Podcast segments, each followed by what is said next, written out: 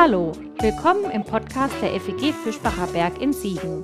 Es folgt eine Predigt aus unserer Gemeinde. Wenn du uns kennenlernen willst, besuch uns gerne online unter fegfischbacherberg.de. Jetzt wünschen wir dir eine gute Zeit mit unserem Podcast.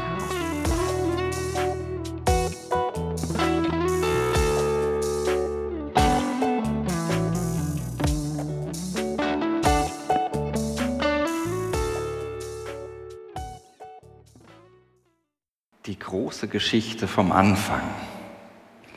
Anfänge, die haben ihren ganz eigenen Reiz. Sie sind so grundlegend und doch oft unerreichbar. Sie sind weit weg und führen uns doch ganz nah an den Kern heran. Hermann Hesse dichtete, und jedem Anfang wohnt ein Zauber inne, der uns beschützt und der uns hilft zu leben.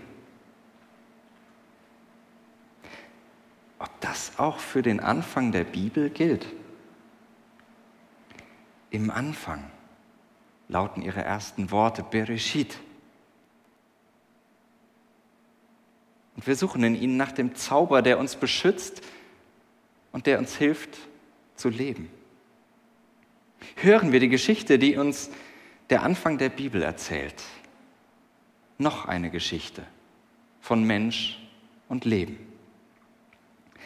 So ist der Titel unserer neuen großen Predigtserie, auf die ich mich schon seit äh, Monaten oder schon vielleicht sogar schon länger freue, endlich mal an diese Texte ranzugehen äh, und freue mich sehr, dass wir damit jetzt starten. Wir tauchen ein in die Erzählung der sogenannten Urgeschichte, in die ersten elf Kapitel der Bibel. Wohl kaum ein anderer biblischer Text hat unsere Kultur so sehr geprägt und so viele Spuren in unserer Kultur hinterlassen, von paradiesischen Zuständen über sintflutartige Regenfälle bis zur babylonischen Sprachverwirrung hat die Urgeschichte Einzug in unsere Sprache gehalten.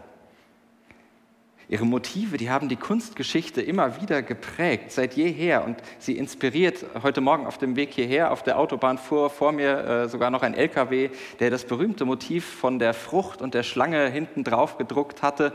Ich dachte, ach ja, wie schön passend guter Einstieg in diesen Sonntag.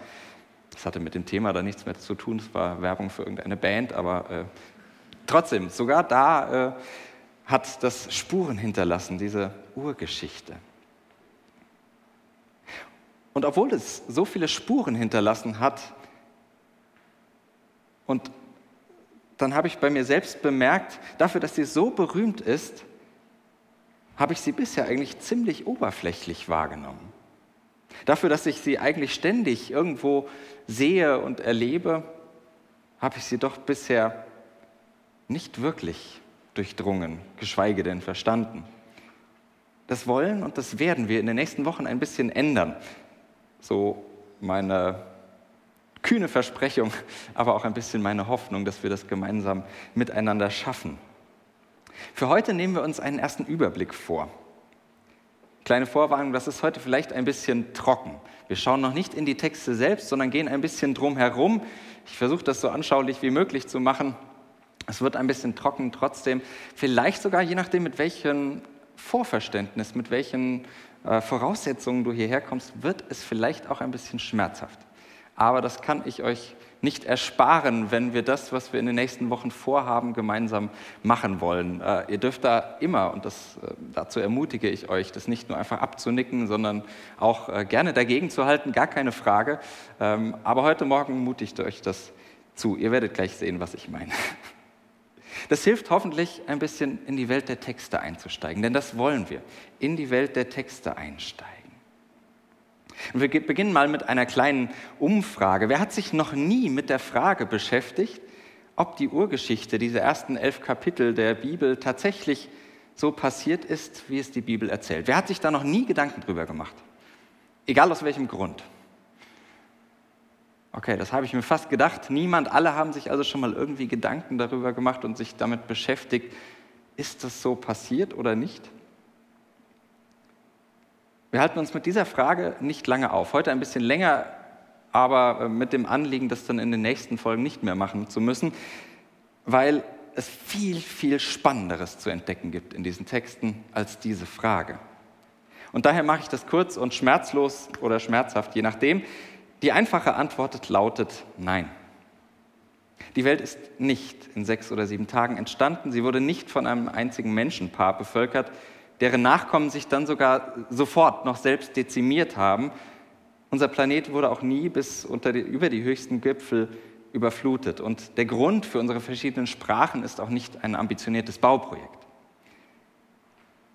Warum ich das so tollkühn sage, das hat einen einfachen Grund weil mir die Texte wichtig sind. Weil mir die Texte so wichtig sind. Ich weiß, je nachdem, mit welchen Erwartungen du an die Texte herangehst, dann klingt das ganz anders. Dann klingt es so, als wolle ich sie kaputt machen. Und wenn du diese und die nächsten Predigten vielleicht auch mit dieser Skepsis hörst, das ist völlig in Ordnung. Dazu ermuntere ich auch immer alles, was ich sage, skeptisch zu hören. Im Idealfall sogar zu prüfen. Dann bitte ich dich doch wenigstens das eine zu glauben, mir zu glauben selbst wenn das vielleicht schwer fällt, dass mir die Texte am Herzen liegen. Ja, dass mir diese Schriften sogar in gewissem Sinne heilig sind. Das nehme ich mal als die Grundvoraussetzung, damit wir unterwegs sein können, gemeinsam in diesen Texten. Ich glaube nämlich, missversteht man sie als historische Berichte, als Tatsachenberichte, dann verschließt man sich den Zugang zu ihrem eigentlichen Wert und zu ihrer tiefgründigen Wahrheit. Die Frage an die Urgeschichte, die wird nicht sein, was haben Adam und Eva erlebt, sondern die Frage wird sein, wie hilft mir die Geschichte von Adam und Eva, mich zu verstehen, mein Menschsein, mein Leben zu erzählen. Oder anders gesagt, wie es ein alter Philosoph sagte, die Urgeschichte erzählt, was niemals geschah, aber immer ist. Sie erzählt, was niemals geschah, aber immer ist. Und die Herausforderung an der Urgeschichte ist, ganz besonders an der Urgeschichte, glaube ich, diese beiden Dinge zusammenzubekommen. Was niemals geschah, aber immer ist. Das bedeutet für mich, die Wahrheit der Urgeschichte, die liegt nicht in der Vergangenheit sondern sie liegt in der Gegenwart. Die Wahrheit dieser Texte liegt nicht irgendwo in der Vergangenheit, sondern hier und heute. Ich halte das für eine der größten Herausforderungen für einen Glauben, der erwachsen werden und bleiben will, eben das zu bekommen, zusammenzubekommen, was niemals geschah, aber immer ist. Oder eben die Wahrheit des Glaubens in der Gegenwart zu suchen, nicht nur in irgendeiner Vergangenheit. Und das wird unsere Aufgabe sein in den nächsten Wochen. Nach dem zu fragen, was immer ist. Nach dem, was heute ist. Denn diese Texte, diese Urgeschichte, die hebt Erfahrungen auf, die Menschen immer und immer wieder machen. Vom Menschsein, vom Leben, von Ende und Anfang, von Familie und Fremdheit, von Raum und Zeit, vom Feiern und vom Versagen und vieles mehr. Wir werden das entdecken. Auch wenn sie nicht Geschichtsschreibung ist, liegen in dieser Urgeschichte doch Erinnerungen verborgen. Erinnerungen, die unsere Geschichten prägen, die unsere Geschichte prägen. Obwohl wir es, und hört das bitte im allerbesten Sinne, weil es so gemeint ist, obwohl wir es mit großartigen Mythen und fantastischen Legenden zu tun haben, sind sie nicht einfach frei erfunden, denn sie spiegeln ja unser Leben. Sie spiegeln unser und erzählen unser Leben und das in einer oft erschütternden Wahrheit und Realität. Sie erzählen eben noch eine Geschichte von Mensch und Leben. Doch woher kommt diese Urgeschichte eigentlich? Okay, aus dem Bücherregal, das wäre ein bisschen zu einfach. Und an diesen Fragen nach der Entstehung dieser Texte, mit denen wir es zu tun haben, da kann man sich die Zähne ausbeißen. Das ist äh, so ungefähr das Schlimmste, glaube ich, was man im Theologiestudium lernen muss. Die Theorien darüber, wie diese Texte entstanden sind. Ich äh, verschone euch mit den Theorien. Ich mache nur so einen ganz groben äh, Einblick in die wichtigsten Dinge, die man einfach mal gehört haben sollte, wenn man sich mit Urgeschichte beschäftigt. Ich versuche das einzudampfen. Und wir fangen mal ganz grob an. Wo steht denn Urgeschichte eigentlich? Die Urgeschichte eröffnet die ganze Bibel. Und sie ist sozusagen das Tor in die Bibel hinein. Und damit auch das Tor und die Tür hinein in die hebräische Bibel, beziehungsweise unser altes Testament. Das ist nicht ganz identisch, aber ähm, in etwa. Und diese hebräische Bibel, die besteht aus drei Teilen: Torah, Nevi'im und Ketuvim. Nevi'im, das sind die Propheten, da gehören auch noch andere zu als diese Personenpropheten, auch Dinge, die wir in unserem Alten Testament als Geschichtsbücher verstehen. Alles äh, so Zeit der Propheten könnte man sagen. Und Ketuvim ist sozusagen alles ähm, Übrige, die Schriften heißt das. Also alles, was sonst so geschrieben wurde sozusagen. Die Urgeschichte gehört zur Torah, dem wichtigsten Teil der Bibel. Nennt man wissenschaftlich auch Pentateuch. Wenn ihr mal äh, hier und da was nachlest, werdet ihr diesen Begriff auch finden. Pentateuch, ähm, diese fünf Bücher. Die besteht aus den fünf einzelnen Büchern in den christlichen Bibeln. Da heißt das erste Buch Genesis, aus dem Lateinischen für Anfang, Ursprung oder wie auch immer man das übersetzen will. Oder etwas missverständlich erstes Buch Mose. In der hebräischen Bibel wird es nach den ersten Worten genannt, alle Bücher der Bibel oder der Torah zumindest, Bereshit, der eben schon mal gehört, das ist hebräisch für im Anfang. Die Urgeschichte bereitet mit ihren elf Kapiteln dann die Väter- und die Josefsgeschichte vor, die auch in der sogenannten Genesis drinstehen. Soweit, so gut. Vermutlich ist das auch weitgehend bekannt, aber so ein kleiner Überblick, wo befinden wir uns eigentlich, hilft vielleicht. Danach wird es auch dann gleich schon komplizierter. Denn die Urgeschichte, die ist ganz offensichtlich kein Werk aus einem Guss, sondern ein Mosaik aus ursprünglich eigenständigen Texten. Sozusagen ein Sammelband, wenn man so will. Und das merkt man schon, wenn man unvoreingenommen an die Texte rangeht und mal ein bisschen aufmerksam liest und guckt, passt das da alles. Da merkt man das schon, weil dann äh, Erzählstränge auftauchen, die doppelt, mindestens doppelt erzählt werden. Und selbst bei allerbestem Willen passen sie nicht so recht zusammen. So irgendwas stimmt da nicht so ganz. Allein die Schöpfung, die wird ja schon zweimal erzählt. Im ersten Kapitel und dann nochmal im zweiten Kapitel und die bekommt man nicht so einfach übereinander. Bei der Sintflutgeschichte, spannende Geschichte, hat man sogar den Eindruck, man würde zwei Geschichten gleichzeitig lesen. Probiert es gerne mal aus, setzt euch heute Nachmittag mal hin, mal Genesis 5, 6 äh, lesen, die Noah, die Sintflutgeschichte und guckt mal, da kann man auf die Idee kommen, wir hätten es mit zwei Geschichten zu tun. Vorneweg, das ist nicht weiter tragisch, dass das so ist, dass das ein Mosaik ist, diese Texte. Am Ende interessieren sie uns ja so, wie sie uns vorliegen, so wie wir sie da haben. Wir werden da jetzt nichts zensieren, nichts abschneiden und sagen, ja, das ist ja eh irgendwie ein anderer Teil, eine andere Tradition. Das machen wir nicht. Aber das mal wahrzunehmen, das hilft besondere Sachen in diesen Texten zu entdecken, noch genauer zu entdecken, was haben sich die Menschen eigentlich gedacht, die die Texte geschrieben und zusammengestellt haben. Und das lohnt sich, da vieles zu entdecken. Vieles, was nämlich sonst verborgen bliebe, würden wir sie einfach so durchlesen. Die Gründe dafür sind kompliziert. Der allergrößte Teil der Forschung geht heute davon aus, dass wir es tatsächlich im Großen und Ganzen mit zwei Traditionen zu tun haben in der Urgeschichte, die dann nach und nach zusammengefügt wurden. Die eine, die nennt man Priesterschrift, die andere total einfallsreich, nicht priesterschriftliche Texte, also alles, was nicht zur Priesterschrift gehört, äh, ist dann der andere Teil der Tradition, wie auch immer man darauf kommt. Auch die Begriffe sind nicht glücklich Ihr werdet da immer mal wieder drauf stoßen, wenn ihr euch damit beschäftigt, Priesterschrift und nicht priesterschriftliche Texte. Das betrifft nicht nur die Urgeschichte, geht noch weiter. Man weiß nicht ganz genau bis wohin, wahrscheinlich irgendwo bis äh, ins Buch Exodus, zweites Mosebuch. Diese Priesterschrift, die wird meist, also dieser Teil der Tradition wird meist so als recht förmlich und ordnungsliebend charakterisiert und beschrieben.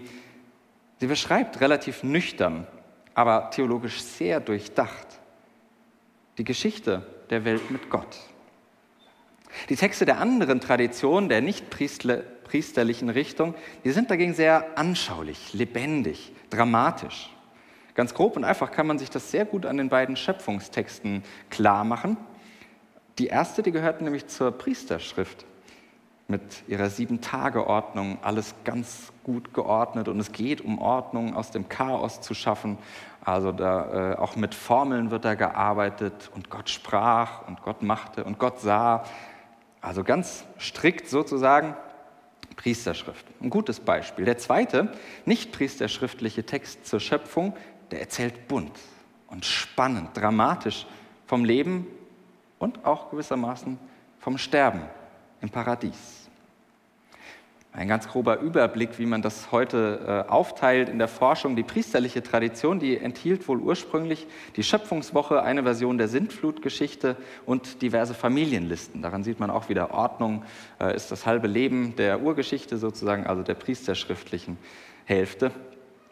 Die, der nichtpriesterliche Teil, der fügt sich dann da sozusagen in die Zwischenräume ein äh, und enthält die Paradieserzählung, also von Adam und Eva mit Schlange und Baum, Kain und Abel. Das äußerst merkwürdige Stückchen, auf das ich mich schon freue, über die Affären der Gottessöhne mit den Menschentöchtern.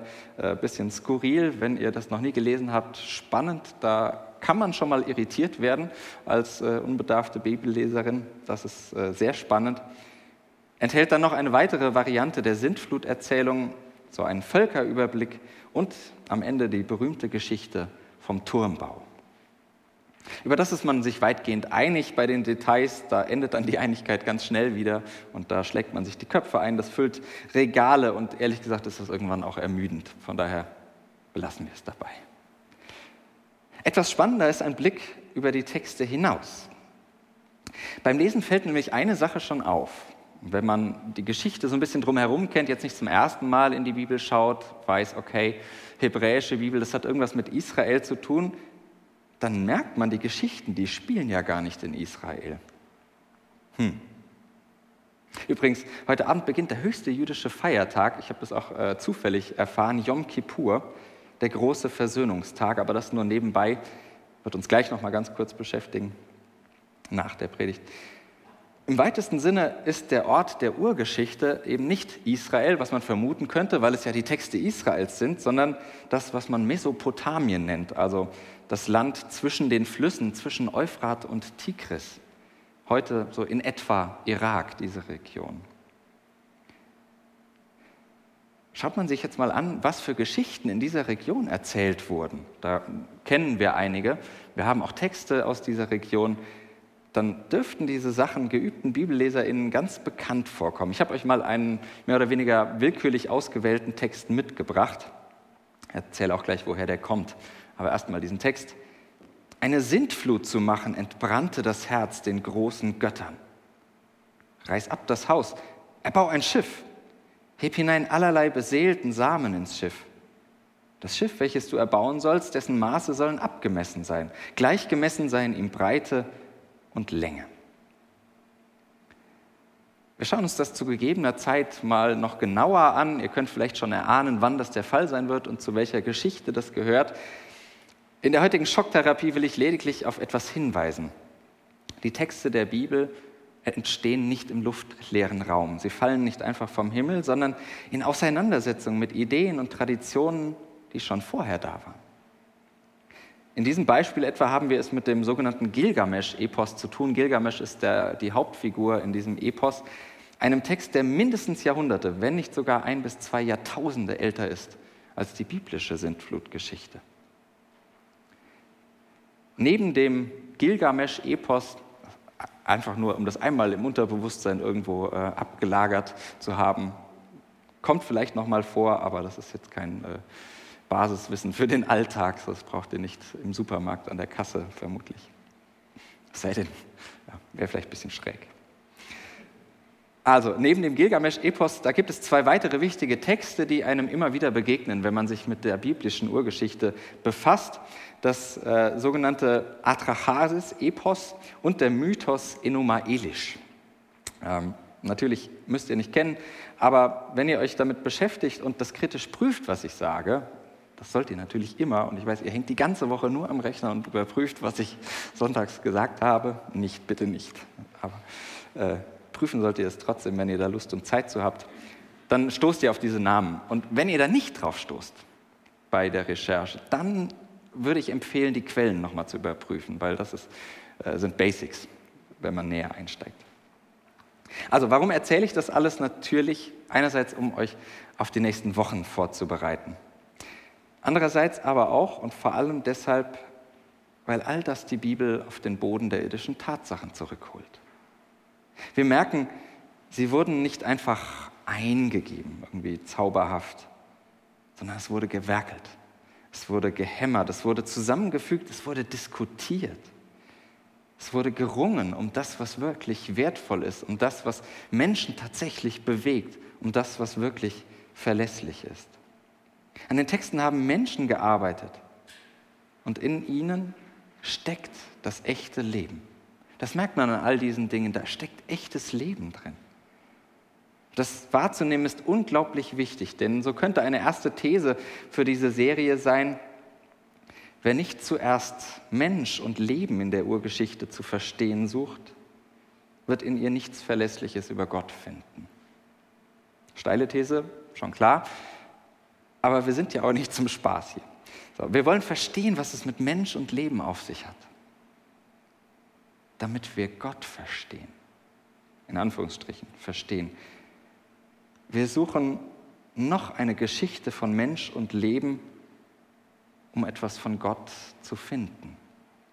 Darum geht es bei all dem, was wir tun. So sehr wir auch die Texte vielleicht manchmal umdrehen, so merkwürdig euch das vielleicht vorkommen mag, wir tun all das, weil wir auf der Suche nach Gott sind, nach dem, was Gott mit unserem Leben zu tun hat.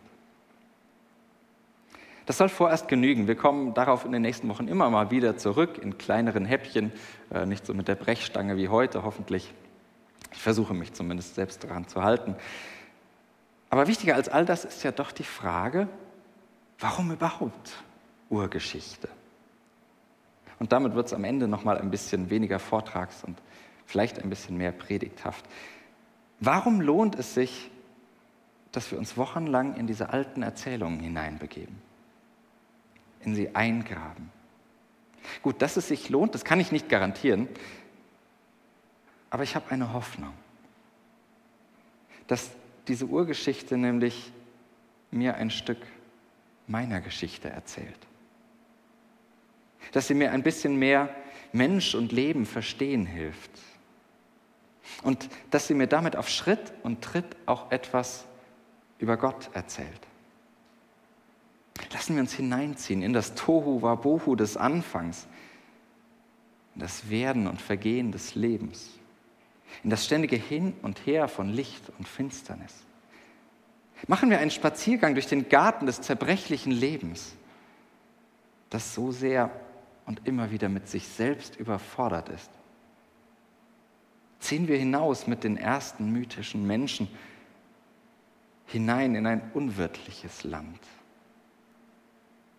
Erkunden wir Chance und Scheitern der neu gewonnenen Freiheiten, der neu gewonnenen Fähigkeiten. Loten wir gemeinsam die Grenzen zwischen Himmel und Erde aus, holen uns nasse Füße beim Versuch, neu anzufangen. Lasst uns gemeinsam erleben, wie uns der höchste Lebensgenuss gleichzeitig zum tiefsten Fall werden kann. Und wie sehr manches Himmelsschlösschen dann doch für Zerstreuung sorgen kann.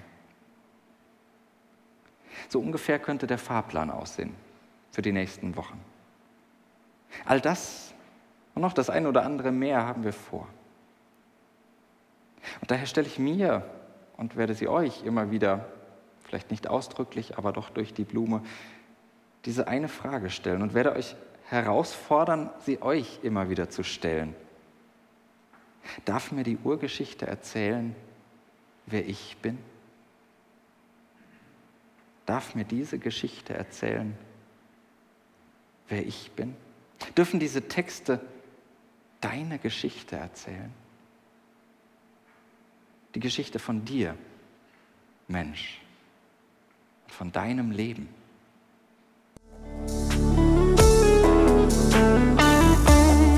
Das war's für heute. Um keine neue Folge zu verpassen, kannst du den Podcast einfach auf deinem Smartphone abonnieren.